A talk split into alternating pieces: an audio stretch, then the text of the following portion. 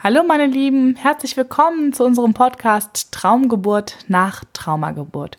Ich freue mich sehr, heute euch ein Interview vorzustellen mit der lieben Lucia von Fürstenberg-Maus. Lucia startet demnächst einen Online-Kongress zum Thema Geburtstrauma und daher habe ich mich sehr gefreut, dass sie meiner Einladung so spontan gefolgt ist und uns heute schon Einblicke gibt in die Themen, die in diesem Kongress behandelt werden. Ganz spannend finde ich dazu auch ähm, Lucias Motivation zu hören, weil sie hat selber drei Geburten erlebt, eine Totgeburt und eben die ihrer zwei lebenden Kinder und hat auch hier Gewalt in der Geburt erleben müssen. Das heißt, sie spricht darüber, was passiert, wenn Frauen Kinder Gewalt in der Geburt erleben, aber auch der zweite Aspekt, was passiert, wenn wir selber noch unser eigenes Geburtstrauma, von dem wie wir geboren wurden, als Erwachsene in uns tragen und wie uns das in unserem Leben beeinflusst. Ich wünsche euch ganz viele Aha-Momente und viel Inspiration. Viel Spaß dabei. Ja, heute darf ich begrüßen die liebe Lucia Fürstenberg-Maus. Von Fürstenberg-Maus. Entschuldigung, Lucia. Kein Problem. Hallo Lucia, schön, dass du da bist. Hallo Annabelle, ich freue mich sehr da zu sein und danke für die Einladung. Sehr gerne. Ja, ich habe Lucia gefunden, weil sie jetzt demnächst einen Kongress laufen hat, einen Online-Kongress zum Thema Geburtstrauma Wege ins Licht. Und das passt einfach so super hierher, dass ich sie direkt gefragt habe, ob sie nicht heute kommen möchte und Gast sein möchte und schon ein bisschen uns ähm, drüber erzählen will, wie sie dahin gekommen ist, diesen Kongress überhaupt zu veranstalten mit diesem wichtigen Thema. Und auch was, was waren die Aha-Momente, was ähm, erwartet euch da, wenn ihr den Kongress euch auch anschauen möchtet, ist ja alles kostenfrei zugänglich dann in der Zeit. Darüber kannst du ja gleich noch mehr erzählen. Und kurz zu Lucia selbst. Also Lucia hat drei Kinder, zwei lebende, eine Totgeburt und kann da ganz viel mitbringen. Sie ist Yogalehrerin, Astrologin, Heilpraktikerin für Psychotherapie, also auch ganz spannende Kombinationen aus Berlin. Ja, und heute hier jedenfalls stimmlich bei uns. Genau. Habe ich noch was vergessen, Lucia? Willst du ähm, noch was ähm, ergänzen? Nö, also ich bin gerade noch in der Ausbildung zum Körpercoach bei Ilan Stefani, ist gerade so meine Lehrerin und das ähm, nimmt ganz viel Raum noch bei mir gerade ein. Das ist wirklich so, ja, aber das kann ich auch noch erzählen. Das ähm, hat viel Raum bekommen durch die letzte Geburt auch nochmal, ähm, mhm. aber darauf kommen wir dann bestimmt gleich nochmal. Ja. Ja, super spannend. Ja, dann, wir können eigentlich direkt starten. Ich denke mal, dass der Kongress ja so ein Herzensthema von dir ist, wie das so ist mit so Kongressen. Die mhm. macht man ja meistens, kennen wir ja selber, weil man was in die Welt tragen möchte, von dem man einfach überzeugt ist, dass das raus darf. Mhm. Ja, ja, auf jeden Fall, genau. Also Möchtest du wahrscheinlich wissen, was war das? Was, Ganz genau. was ist der Motor? Genau, also der Motor ist, also es gibt verschiedene Aspekte, aber so wirklich der Motor, also die Energie habe ich daraus geschöpft, dass ich bei der letzten Geburt, also bei der dritten Geburt, ähm, Gewalt unter der Geburt erfahren habe. Und also mein Motor ist tatsächlich meine Wut gewesen danach. Also natürlich ist da ganz viel Trauer auch, aber so Trauer macht nicht unbedingt gleich so direkt bringt eigentlich so in die Aktivität, aber da war mhm. auch ganz viel Wut und auch Fassungslosigkeit darüber, was eigentlich so hinter den Krankenhaustüren einen großen Teil passiert und wie es einfach so passiert nebenbei und es bekommt überhaupt keinen Raum so wirklich. Also du kommst dann halt aus dem Krankenhaus und danach ist halt alles, ja, das Kind ist gesund und damit wirst du sozusagen schon, wird dir über den Mund gewischt. Damit ist das dann vorbei. und es ist aber nicht vorbei. Die Erfahrung, ähm, ist nicht vorbei und ich finde, ich habe einfach von Anfang an gemerkt, ich werde damit laut werden. Also ich werde es nicht einfach so wegschlucken und dann äh, geht die nächste Frau ins Krankenhaus und die nächste und es passiert immer weiter und alle bleiben irgendwie still. Und es ist ja auch jetzt gar nicht mehr so, dass es so still bleibt. Es sind ja wirklich viele Frauen, die da auch ähm, ihre Erfahrungen teilen und das hat mir auch total ge geholfen. Eben Red Roses, ich habe auch eine, ist ja so eine Organisation, wo man einfach merkt, okay, das ist, es sind viele Frauen, die es erlebt haben und dann kann man, habe ich auch viel besser die Worte dafür gefunden und auch gemerkt, okay, Gewalt heißt halt nicht nur, das ist nicht unbedingt physisch, sondern das ist psychisch. Und das ist ja so, das ist ja so dieses Schleichende, was so oft gar keinen Raum bekommt und dann einfach die ganze Zeit weiter passiert. Und die Frauen denken dann auch noch irgendwie, ja, ich war zu anspruchsvoll oder ich war zu ähm, zimperlich oder ne und so ist halt auch so der Grundton ist so auch im Außen so und ähm, ja, was mir halt so passiert ist, als ich draußen war, ist auch viel, dass dann viele gesagt haben, ja, die arme Hebamme, die war bestimmt voll müde oder so. Und das stimmt bestimmt. Ich glaube, also das System ist wirklich grauenhaft, unter welchen Umständen mhm. die Menschen da arbeiten. Aber nichtsdestotrotz geht es immer darum, dass die Frau wirklich ihre Erfahrung teilt. Das, was sie gespürt hat, zählt zu 100 Prozent. Und es ist so wichtig, dass es eben nicht einfach so, ja, war halt so und fertig, sondern die, mir ist es ganz wichtig, also die Erfahrung wirklich zu sich zu nehmen und daraus zu schöpfen, weil ich habe da echt so viel draus geschöpft, weil ich dann gemerkt habe, okay, ich bin da gelandet, warum bin ich da gelandet? Und so konnte ich dann auch sehen, okay, was sind eigentlich meine Themen im Leben? Und mein Thema im Leben ist so ein bisschen, ich kann mich nicht wirklich abgrenzen oder ich möchte es den anderen recht machen. Und dann habe ich auch immer mehr erkannt, okay, äh, irgendwie ist es auch ein Aufwachen gewesen und ein, ein ja, das ist dann ja, dadurch ist auch dieser Kongress entstanden. Und dieser Kongress ist ja auch sowas, ich gehe in die Welt und ich ich mache es bestimmt nicht jedem recht mit diesem Kongress. Also ich werde da bestimmt Leute triggern oder auch nicht. Ich weiß es nicht. Das ist nicht meine Absicht. Meine Absicht ist einfach nur, mit mir, mit dem, was ist und mit dem, was gewesen ist, einfach da zu sein. Und das ist sozusagen auch eine Parallele zu der Geburt. Also mit dem, was ist, das bekommt voll seinen Raum.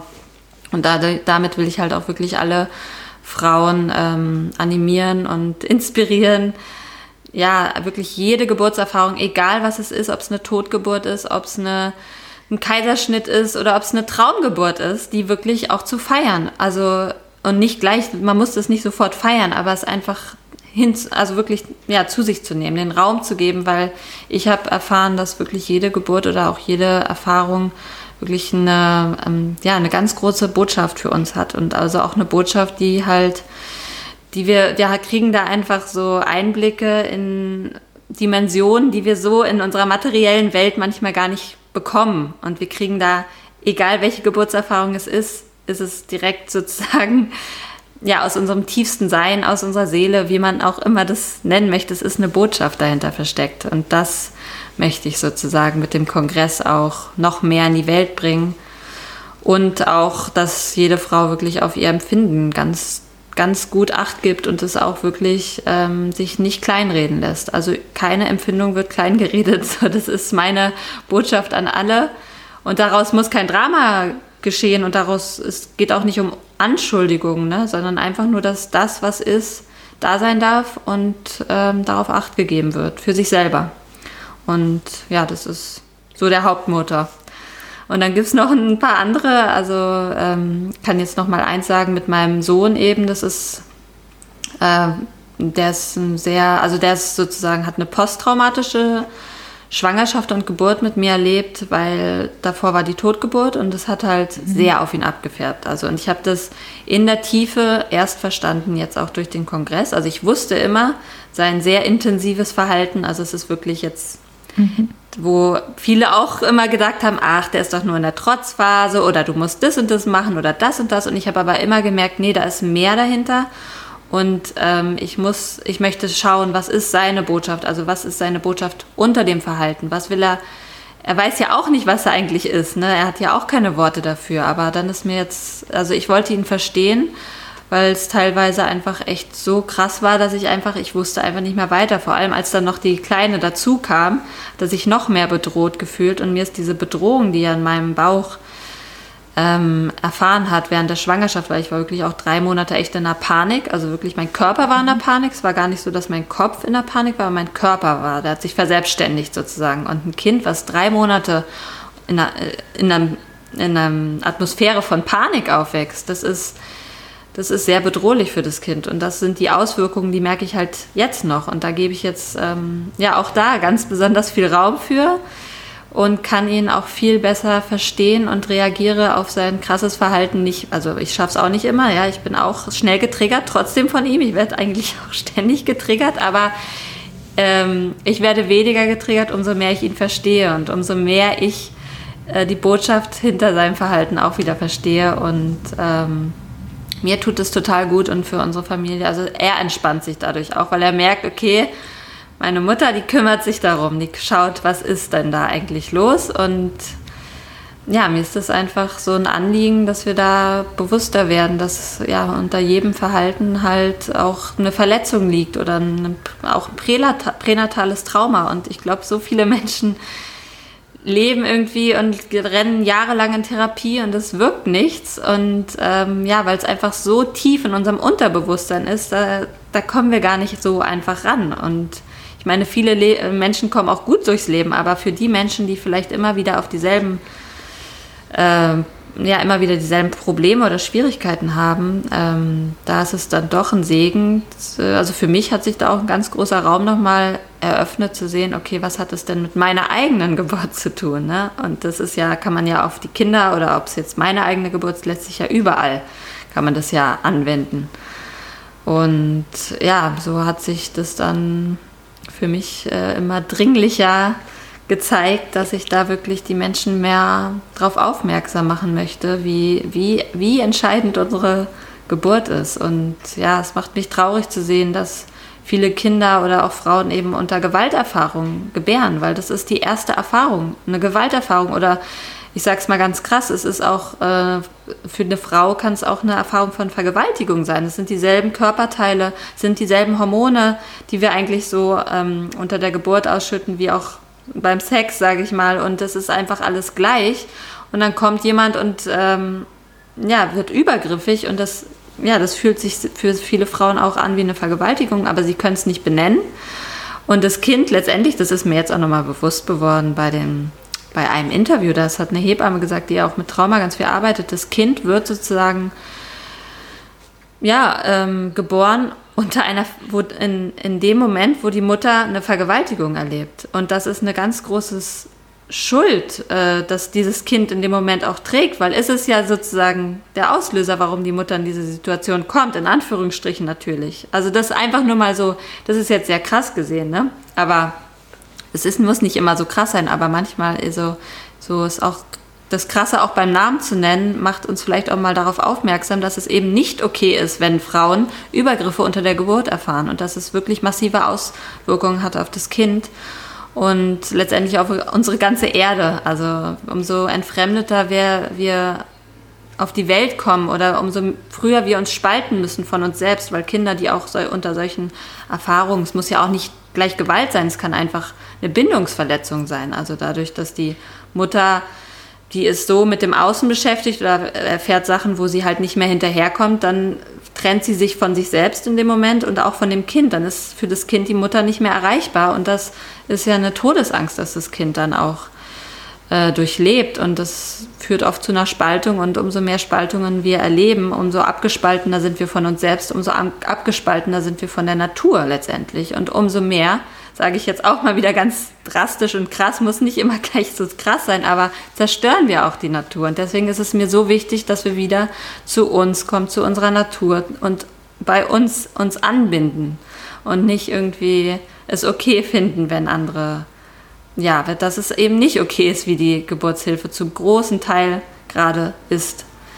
Und wie wichtig es ist, dass die Frauen, also ich hatte ja eben diese Gewalterfahrung und ich kann trotzdem sagen, es war meine dritte Geburt und ich bin da sehr, es sollte eine Hausgeburt werden. Ich war sehr, sehr, sehr gut vorbereitet. Ich war auf Alleingeburt vorbereitet. Ich kam da mit einem richtigen Standing an. Und ich bin nur ins Krankenhaus gegangen, weil sie kam vier Wochen vorher, also knapp drei Wochen, also so kurz vor der Rufbereitschaft. Und es ging alles sehr schnell. Und dann sind wir doch ins Krankenhaus, weil ich auch nicht vorbereitet war. Und ähm, also genau, und ich habe gemerkt, so ich bin der Hebamme ein Dorn im Auge dadurch, dass ich halt schon so selbstbewusst bin, dass ich so genau weiß, was ich will. Und es wurde einfach die ganze Zeit unterdrückt. Ich, ich, ich durfte nicht so sein. Ich durfte nicht entscheiden, was ich will. Es war einfach, ähm, ja, und es wurde dann halt durch Angst, wurde halt ähm, geängstigt, so dass mein Kind stirbt, wurde mir die ganze Zeit gesagt und so. Und dein Thema ist ja von der Traumageburt zur Traumgeburt und ich möchte trotzdem sagen, das war keine Traumgeburt, aber was ich erfahren habe, ist, ich war ganz doll bei mir. Ich habe gemerkt, meinem Kind geht es absolut gut, die Gefahr kommt ganz klar von außen. Und so habe ich dieses Kind auch ähm, letztendlich ohne Intervention geboren. Also ich habe sie wirklich wie eine Löwenmama beschützt.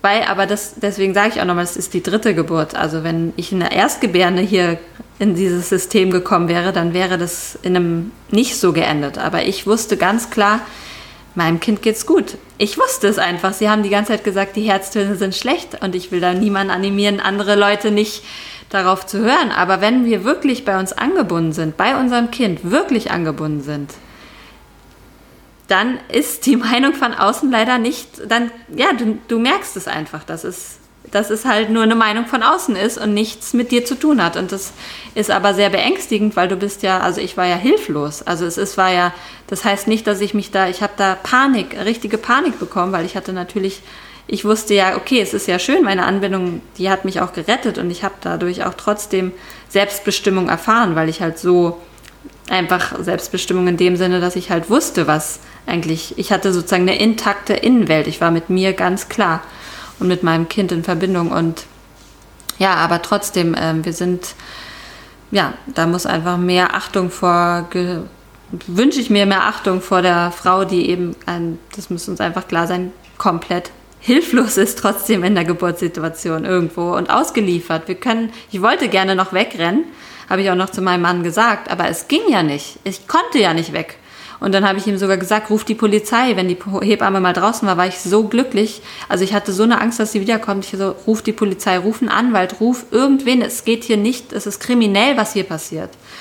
Aber ja, wir konnten nicht. Äh, es ging auch alles wirklich sehr schnell. Ich, vielleicht hätte er dann noch jemanden angerufen, weil ich hatte einfach eine panische Angst vor ihr. Und ähm, ja, und ich möchte trotzdem sagen, trotzdem war es ein bestärkendes Erlebnis. Also ich hatte so eine intakte Innenwelt, dass ich sie sozusagen trotz, also dass ich die so beschützt habe, diese Innenwelt in dem Moment, dass es von außen gar nicht irgendwas konnte, es konnte irgendwas nicht, es war etwas Unzerstörerisches in mir, habe ich da geschaffen durch diese wirklich große Vorbereitung. Und deswegen ein, noch einer, ähm, ins, also wo ich noch andere Frauen sozusagen bestärken möchte, wirklich informiert euch. Und zwar so gut es geht, was ist euer Körper, wie funktioniert Geburt. Auch Herztöne dürfen mal runtergehen. Unter einer Hausgeburt ist, ähm, ist es ganz normal, dass die Herztöne nur in den Wehenpausen mal gehorcht werden. Und das Wichtigste ist, dass die Herztöne wieder hochgehen in den Wehenpausen. Im Krankenhaus ist das CTG die ganze Zeit angeschlossen und es werden halt auch die Herztöne unter der Wehe und die werden, da ist meistens Stress. Und so ein Wissen, dadurch kann man dann auch sagen, okay, also ich hatte dieses Wissen und ich habe mich dann nicht so, so sehr beeindrucken lassen von dem, was die Hebamme so gesagt hat, weil die Hebamme hat nur aufs CTG geschaut. Sie hat sozusagen mich als Person gar nicht wahrgenommen. Die war nur mit dem Computer und hat ähm, das nicht, äh, ich war wie ähm, ab, entkoppelt sozusagen. Ich als Mensch war da, entkoppelt von dem Computer. Und wenn sich jemand nur auf den Computer ja, dann ist ja klar, wenn man dann die Herztöne nur anschaut und nicht mehr sieht, okay, die Frau ist aber irgendwie kurz vor der Geburt, ja, dann ist es natürlich blöd. Also man muss irgendwie die Sachen auch noch, also Technik ist schön, aber nur wenn man es zusätzlich an hinterster Stelle, an vorderster Stelle ist die Frau und die Geburt und das, was sie spürt. Und dann kommt gerne auch noch die Technik dazu, weil äh, ich will jetzt nicht sagen, Technik ist, aber das muss verantwortungsvoll genutzt sein, ja, also von Menschen. Und teilweise sind da einfach ähm, auch viele Menschen im Geburts-, in der Geburtshilfe, die selber traumatisiert sind, selber entfremdet sind von sich und selber kein, nicht, das nicht aufgearbeitet haben. Und wenn man dann auch noch Stress hat, ja, dann, dann wird man übergriffig. Dann will man auch, wird man vielleicht auch getriggert, wenn da jemand kommt, der eben ähm, selbstbestimmt gebären will. Und ja, wir müssen einfach bewusst sein, wenn wir ins Krankenhaus gehen, wo, wo wir uns dahin begeben. Und es kann zu 50, 60 Prozent alles gut laufen und aber 40 Prozent würde ich mal sagen, wenn nicht mehr, äh, ist eine große, eine sehr hohe Rate, wo es eben nicht okay ist für die Frau. Und ähm, diese Frauen möchte ich ähm, inspirieren, dazu zu stehen, es auszusprechen, alle ihre Empfindungen ernst zu nehmen und vor allem auch die der Kinder, weil die Kinder sind dabei die ganze Zeit.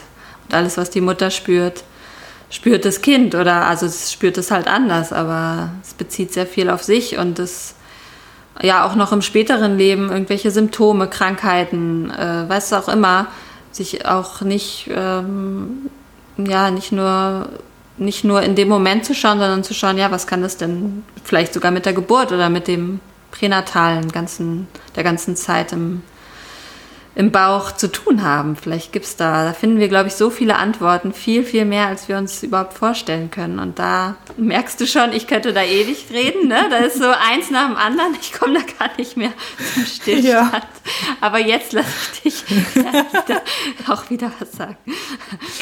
Ja. ja. ich wollte deinen Flow gar nicht unterbrechen, nee, aber du hast so, so viele Themen angesprochen, wo ich gedacht habe, ja, ja, genau, und deswegen ist es so oder das und dieses. Ja, ja, klar, ich werde, ich, ich kenne das von mir. Ja. Wenn man da einmal anfängt, man ja. kann nicht mehr aufhören. Das ist ja auch nee. so spannend. Deswegen, wir haben uns ja auch auf die Pränatalpsychologie mhm. ähm, spezialisiert mit der ersten Schwangerschaft, weil das ist ja, wenn man da einmal eintaucht, das ist einfach ähm, so, so spannend. Und das Spannende finde ich, wenn man jetzt zum Beispiel mit, also dein ähm, Kongress ähm, tut ja auch beide Bereiche abdecken. Also dieses, du läufst als Erwachsener rum mit vielleicht sogar noch einem Geburtstrauma von dir selber. Ne? Also wie du geboren wurdest, ist eben genauso wenig egal, wie du halt dein, wie dein Kind geboren genau. wird. Das ist halt das, was sich dann so weiterträgt. Nur viele wissen dann auch gar nicht, wie sie geboren werden. Mhm. Also ich stelle diese Frage immer meinen, meinen Klientinnen und Klienten. Also wenn die zum Beispiel als Paar kommen, dann sage ich immer so als Hausaufgabe oder halt in meinem Fragebogen steht das auch drin, frag mal deine Eltern, wie war eigentlich die Zeit der Geburt und wie war eigentlich die Zeit der Schwangerschaft. Manchmal hört man dann ja auch, das war ganz viel Stress, weil finanzielle Sorgen. Also es sind ja nicht immer nur Sorgen ums Kind und um die Geburt, sondern es können ja auch oft hört man dann, da ist gerade der Opa verstorben. Also wie oft habe ich das ähm, erzählt bekommen oder auch selber Schwangere begleitet, wo dann ähm, irgendein Todesfall in der Familie war, was einfach erstmal auch so ein Stress ausgelöst und so eine große Trauer und wie man eben dann damit auch umgehen kann. Und und da kommen manchmal schon diese ähm, Aha-Momente, und ich finde es nur spannend, dass, weil du sagst, dann gehen die Leute ganz viel in Therapie und das nützt überhaupt nichts, mhm. weil die schauen halt häufig dieses, okay, der funktioniert irgendwie gerade in der Arbeit nicht. Wie mhm. können wir ihn jetzt unterstützen, dass er in der Arbeit funktioniert? Aber ganz häufig wird ja gar nicht mehr geschaut, wo kommt das überhaupt her oder was ist tatsächlich die Ursache und nicht nur das Symptom wird, genau. ähm, also nur das Symptom betrachten, das ist ja mit ja. allen Krankheiten einfach total schwachsinnig. Ja.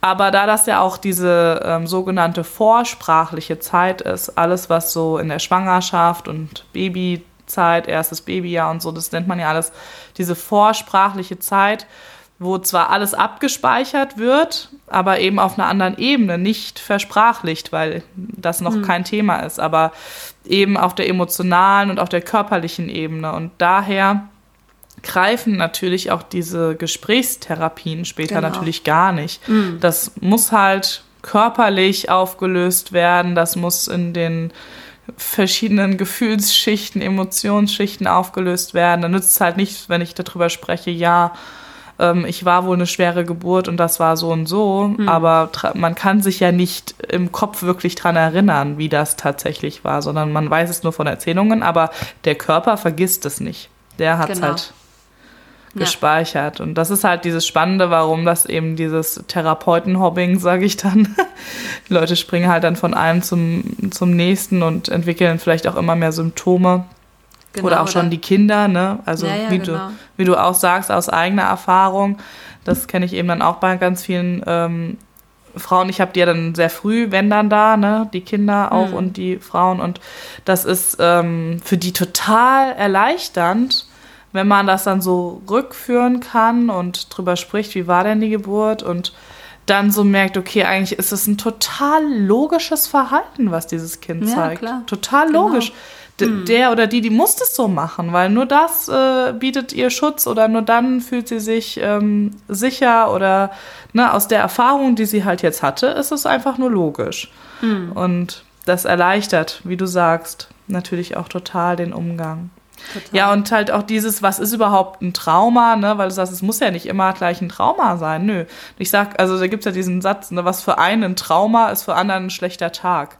Also auch da sind wir Erwachsene, aber auch schon die Babys ja total unterschiedlich. Total, ja, genau. Das ist ja, was die Psychologen immer wissen wollen. Die Resilienz, wie geht das? Zwei Menschen in denselben Bedingungen, der eine stürzt total ab, der andere wird zum Millionär. Wie kann das sein? Was hatte der für andere Bedingungen, für Ressourcen? Wie hat der das eine das geschafft, der andere nicht und so weiter? Das ist ja äh, die, das Psychologenthema schlechthin, finden die, wollen ja unbedingt wissen. Naja. Und es ist irgendwo so was, was dann in diesem Menschen ist. Ne? Und da geht jeder ganz anders mit um. Deswegen kann auch zum Beispiel eine Geburt, die für alle anderen total normal aussieht, für das Erleben der Frau oder, oder auch nur des Kindes, kann man auch nicht immer sagen. Ne? Das ist, kann das ähm, schon genügen zu sagen, nee, das ging schon über meine Grenze. Ja, genau, das, ähm, da hast du gerade was ganz Wichtiges gesagt. Das ist eben, das kann für die Mutter auch ganz normal gewesen sein, aber was das Kind empfindet, mhm. das ist nochmal was ganz anderes. Und da habe ich jetzt auch in den Interviews erfahren, ähm, weil ähm, du sagtest, dass, genau, du sagst ja auch, du fragst die ja, äh, also erforsch nochmal, wie bist du eigentlich geboren werden, worden, wie waren die Umstände. Und da habe ich jetzt auch nochmal erfahren, dass das aber ist mir nochmal bewusst geworden, zu einem Teil können wir die Eltern auch gar nicht befragen, weil sie haben ja nur ihre Sicht. Ja, ja. Und die Kindessicht, die ist ja nochmal was ganz anderes. Und die, ähm, die kann wir eigentlich nur dann wieder wirklich auch äh, selber erforschen. Oder ähm, ich hatte zum Beispiel auch Erwachsene, die sind dann irgendwie 50 Jahre damit mit der Gewissheit rumgelaufen, dass sie ein Wunschkind sind, weil die Mutter mhm. hat es ihnen immer erzählt. Aber wirklich, wenn sie dann in ihre eigenen Erfahrungen zurückreisen, also über diese Körperarbeit, ne, Reise in die eigene Schwangerschaft und Geburt, plötzlich kamen da doch Abtreibungsversuche oder nur ganz viele Abtreibungsgedanken, die aber das Milieu, in dem das Kind mhm. aufwächst, ganz stark massiv beeinflussen und das Kind oder später als Erwachsener trägt dieses nicht gewollt sein so lange irgendwie immer wieder oder triggert es auch immer wieder im Außen, also hat immer wieder, macht immer wieder die Erfahrung, ah, ich bin ja doch nicht gewollt. Mhm. Und das können wir dann auch nur auflösen und das ist dann manchmal reicht es sozusagen gar nicht die eigenen Eltern zu befragen, sondern wir müssen unseren Körper, unser alles tiefstes Unterbewusstsein befragen und ja, wie sich eigentlich immer wieder was zeigt im Leben, was eigentlich auf etwas aufmerksam machen will. Ja, und, da hast du ja. völlig recht. Also diese Frage, die nehme ich immer so als halt Anstoß. Ne? Klar, ne? na weil klar, das ist ja, kannst ja auch genau. nicht sagen, nee, nee, logisch, das finde ich auch voll gut. ja, ja, ne? nee, weil, also ich, das kommt auch immer drauf an, wer so zu einem kommt. Ich habe halt häufig ähm, Menschen einfach bei mir, die sich mit diesem Thema noch nicht so auseinandergesetzt ja, nee, klar, das waren ja die wenigsten. genau, aber es gibt ja auch total offene Menschen und ähm, je mm. nachdem, wie man was anbietet, klar zieht man ja auch ganz andere Menschen an, die da vielleicht auch schon mal reingeschnuppert haben. Aber das ist dann häufig so dieses erste Mal so drüber nachdenken. Mm, klar. Ach, das könnte mein Leben beeinflusst haben, mm. wie ich geboren werde. Und sie sind ja da bei mir, ne, weil sie schwanger sind und weil sie ja eben genau das wissen für ihr Kind, dass sie da ähm, ja ja eine schöne Geburtserfahrung dem Kind auch schenken möchten, weil sie wissen, wie wichtig das ist.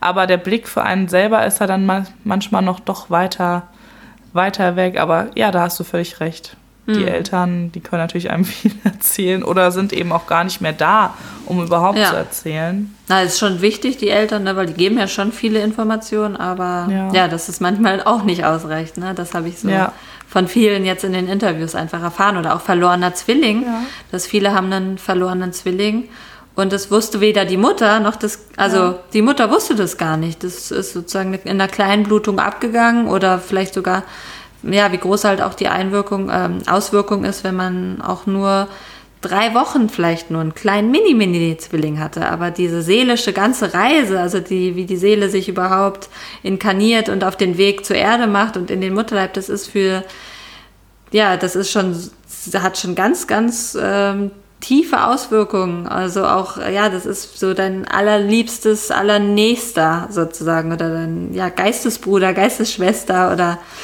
ja, also je nachdem, wie lange ihr zusammen bleibt, das ist natürlich auch körperlich, aber ja, und wenn dann so ein Zwilling halt verloren geht, das weiß, wissen dann manche ja gar nicht, noch nicht mal die Eltern selber. Und dann ähm, macht man vielleicht auch immer wieder so eine Erfahrung von, ja, ich bin schuld irgendwo, weil der Überlebende ist ja dann sozusagen der, ja, trägt einfach so eine schwere Schuld mit sich, so, wo er gar nicht weiß, das kann er sich gar nicht erklären, warum er immer wieder so traurig wird oder vielleicht auch immer wieder eine Todessehnsucht verspürt, weil man irgendwo doch wieder zu seinem verlorenen Zwilling will oder so hin und her gerissen ist oder da gibt es ja tausend Symptome oder ja, so Möglichkeiten und da einfach das Bewusstsein mehr zu schärfen, weil du, wie du auch gesagt hast, genau, wir können halt ewig in Therapien rennen. Manche Sachen, die lösen sich halt nur in der Tiefe, da wo sie eben auch sind und nicht im Oberflächlichen. Und was dann auch mit vielen Menschen passiert, also was ich auch erfahren habe, ich habe auch eine ganz schöne lange Laufbahn an Therapien hinter mir, ist dann manchmal dachte ich auch, sag mal, ich bin selbst zu blöd für eine Therapie. Also, und das will ich halt eben auch den Menschen sagen, nee, das ist nur nicht die richtige Therapie. Also, die ist vielleicht noch nicht tief genug oder das ist halt einfach nicht der richtige Mensch oder was auch immer. Also da möchte ich Menschen halt ähm, ja inspirieren, da noch tiefer, tiefer zu forschen und sich nicht zu denken, ah, also immer wieder das Empfinden wirklich auch ernst zu nehmen und ja. ja, und immer auch das für sich Passende finden. Ne? Genau, also ja. ich stand ja auch mal vor der Entscheidung, mache ich die klassische Psychotherapeutenausbildung. Mhm. Dann gibt es eben die Verhaltenstherapie, das ist das, was heute alle machen, weil das geht am schnellsten, ist am günstigsten von der Ausbildung her und man kann halt sofort sozusagen dann loslegen. Dann gibt es eben die Tiefenpsychologie, das wäre das, was mich gereizt hätte. Das ist dann schon wieder langwieriger und aufwendiger. Da geht es dann aber schon auch um Ursachenforschung.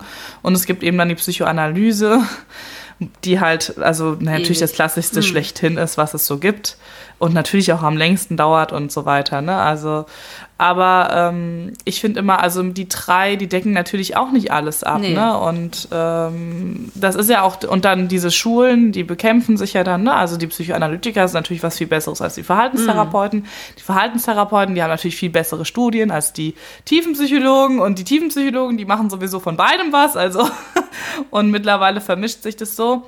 Also dann arbeitet man noch so gegeneinander und da habe ich schon damals gesagt, also es kann ja gar nicht sein, dass, ähm, dass es nur Menschen gibt, die in eine Verhaltenstherapie gehören oder dass jeder eigentlich eine Psychoanalyse braucht. Kann doch gar nicht sein. Dafür sind wir einfach ja schon viel zu individuell. Und das hat mich schon sehr gestört. Und es gibt ja so viel mehr noch darüber hinaus, aber das ist halt das, was dann die Kassen zahlen. Und das ist oft ausschlaggebend aber gerade auch die körpertherapeutischen Ansätze, die ja das auch verbinden und ach, und vielleicht ist für einen eben Lach-Yoga das, äh, das hm. Mittel der. Also da, ja, oder jemand, der gerne mit Energiefeldern arbeitet, am Ende sage ich immer, es ist total wurscht, was du findest. Hauptsache, es ist genau das, was irgendwie was in dir zum Resonieren bringt, ne? Irgendwie was für dich total stimmig ja. sich anfühlt. Klar. Das ist ja. das einzig Wichtige. Und wenn das jemand ist, wenn du zu einem Schamanen gehst oder jemand, der überhaupt keine Ausbildung hat und Lebenscoach und du fühlst dich da einfach, weiß ich nicht, total angesprochen mit dem ja. Sachen, ja. ja, ja, meistens zählt der Mensch letztendlich, der das sozusagen anbietet. Ja, das wissen die Psychologen, ja, da gibt es ja Studien dazu. Ja. Dass, wie viel macht tatsächlich die Schule, also diese therapeutische Schule aus? Ne? Mhm. Ne? Also ob das dann, das ist nämlich dann total wurscht, ob du dann zum Verhaltens-, zum Tiefenpsychologen ja. oder zum Psychoanalytiker gegangen bist. Das macht irgendwie nur 10 bis 20 Prozent aus. Und ähm, was ist dann noch? Ich glaube, Kommunikation spielt noch eine mittelmäßige Rolle und ähm, der Rest ist alles dann der Therapeut. Genau, ja. An sich. Der Mensch, ja. ja. Ähm. Und das ist doch irgendwie nicht immer, haben sie diese Erkenntnis und dann tun sie sich trotzdem noch. Also, ist, ja. Äh, ja. gut, jeder braucht ein Hobby, ne? Denke ich dann also von daher. Aber ja.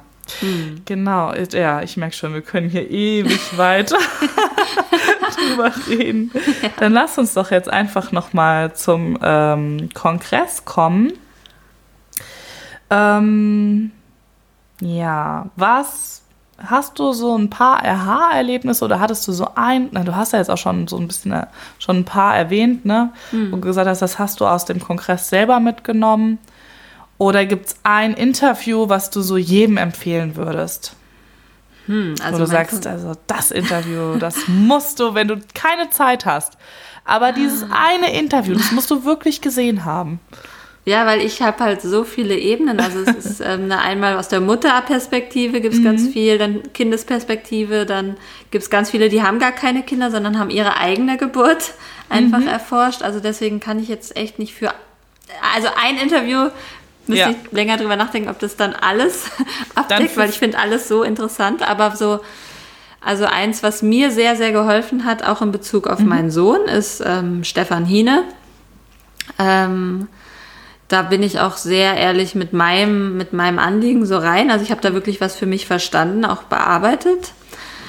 Und was auch noch, also ich würde jetzt, glaube ich, so, äh, Franz Rengli war für mich auch ähm, sehr tief, weil er hat, äh, das ist ein sehr spezielles Interview, weil ich bin so jemand, ich mit Schule, das war für mich ziemlich schwierig und auch äh, ja, Bücher und so. Und ähm, dann kam jetzt Franz Rengli und hat mir gesagt, ich möchte gerne über mein neues Buch reden. Und dann habe ich mir sein ganzes Buch durchgelesen und es äh, äh, behandelt halt so die Mutter-Kind-Bindung anhand der ganzen Menschheitsgeschichte. Und das ist, mhm. war für mich so interessant. Also ich konnte es ja gar nicht glauben, dass ich innerhalb von einer Woche so viel gelernt habe, weil es einfach, ich habe es aufgesogen, weil eben das Thema Mutter-Kind-Bindung ist.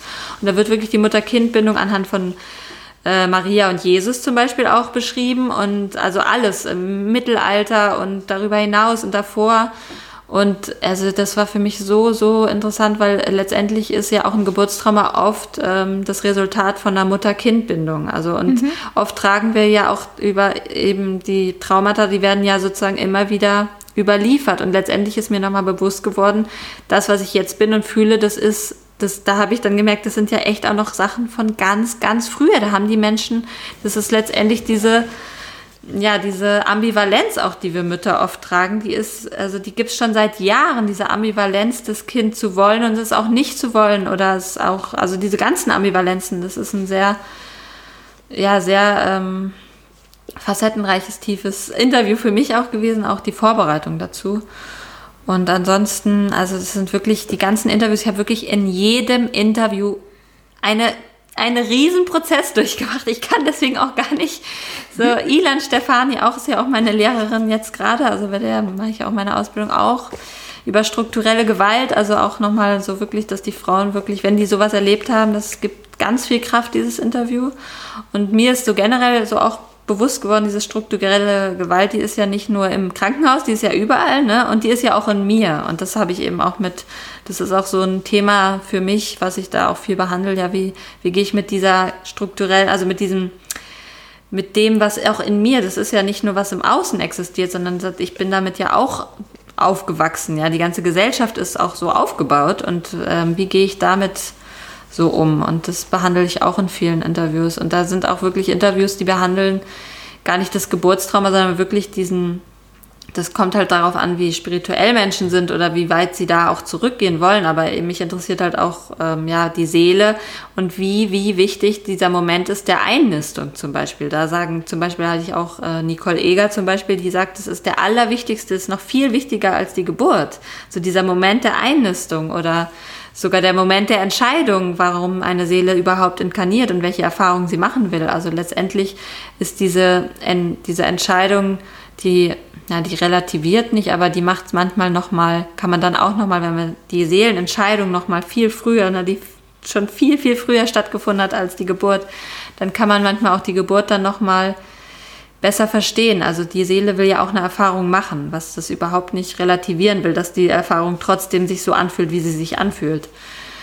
Ähm, aber ja, ich habe wirklich, also auch Rebecca, über die ihr ja auch gekommen seid, die hat mir auch sehr, sehr geholfen, das halt einfach auch ähm, nochmal Antworten zu finden, die halt auch im Ahnenfeld auch liegen zum Beispiel. Also es ist manchmal, wir können echt Antworten finden, die sind halt, die gehen sowas von über unser Leben hinaus.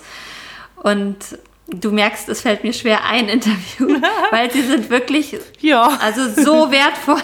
diese ganzen Interviews sind, ich kann es gar nicht anders sagen. Also einfach für mich hochgradig mhm. wertvoll, weil ich bin da auch sehr persönlich mit meinen Sachen, auch meinen Themen reingegangen, habe auch viele ja, bearbeitet oder auch angesprochen und ja, ich habe jetzt äh, heute mein 30. 31. Interview. Natürlich wird es weniger. Ich habe in den ersten 10, 20 Interviews noch sehr viel so auch mit mir gearbeitet und jetzt arbeite ich schon mehr im Stillen mit und nehme mich mehr mhm. sozusagen zurück. Also das ist auch eine schöne Entwicklung. Ich versuche auch die Interviews weitestgehend sozusagen chronologisch zu zeigen, dass diese Reise auch so, dass man mit mir mitreisen kann, wie ich so ganz am Anfang noch so andere Fragen stelle, wie vielleicht zum Schluss. Und ähm, ja, also wenn sich irgendjemand mit irgend, ich habe ja viele Geburtserfahrungen sozusagen identifiziert oder dann ist es ganz einfach, da Antworten, glaube ich, zu finden. Und natürlich auch, wenn man einfach seine eigene Geburt also heilen will, weil jeder, es sind auch sehr persönliche Interviews geworden. Ich habe halt bei jedem fast immer gefragt, ja, was ist deine, dein eigenes Geburtstrauma? Und entweder kam dann halt das Geburtstrauma aus Muttersicht oder halt das Geburtstrauma aus Kindessicht.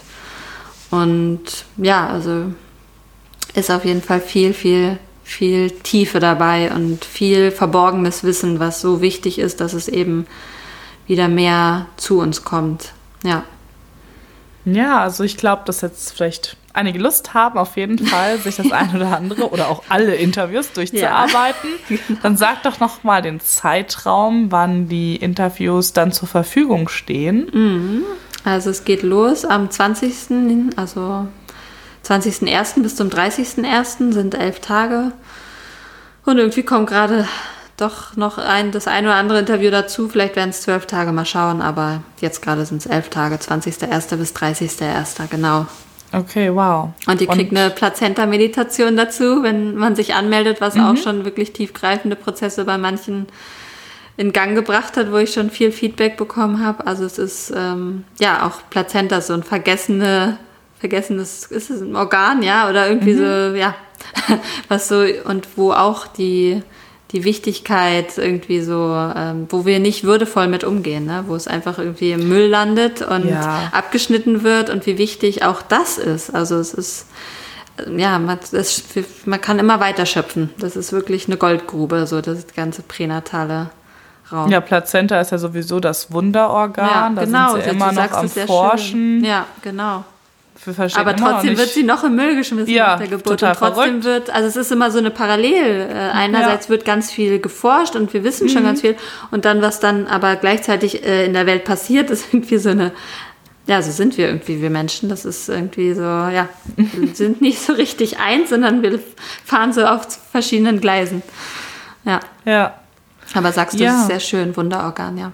Oder wie hast du es genannt? Ja, es ist, Wunderorgan. Ist das ja, das ist total schön, das habe ich noch nie gehört. Plazenta ist, ist, das Wunderorgan, schön. wo sie alle wissen wollen, wie das funktioniert und hm. es immer noch nicht entschlüsseln konnten, wie dieses Wunderorgan ja. das ähm, schafft. Ich meine, es wächst, es ist ein Organ, was ja, in uns wächst, genau.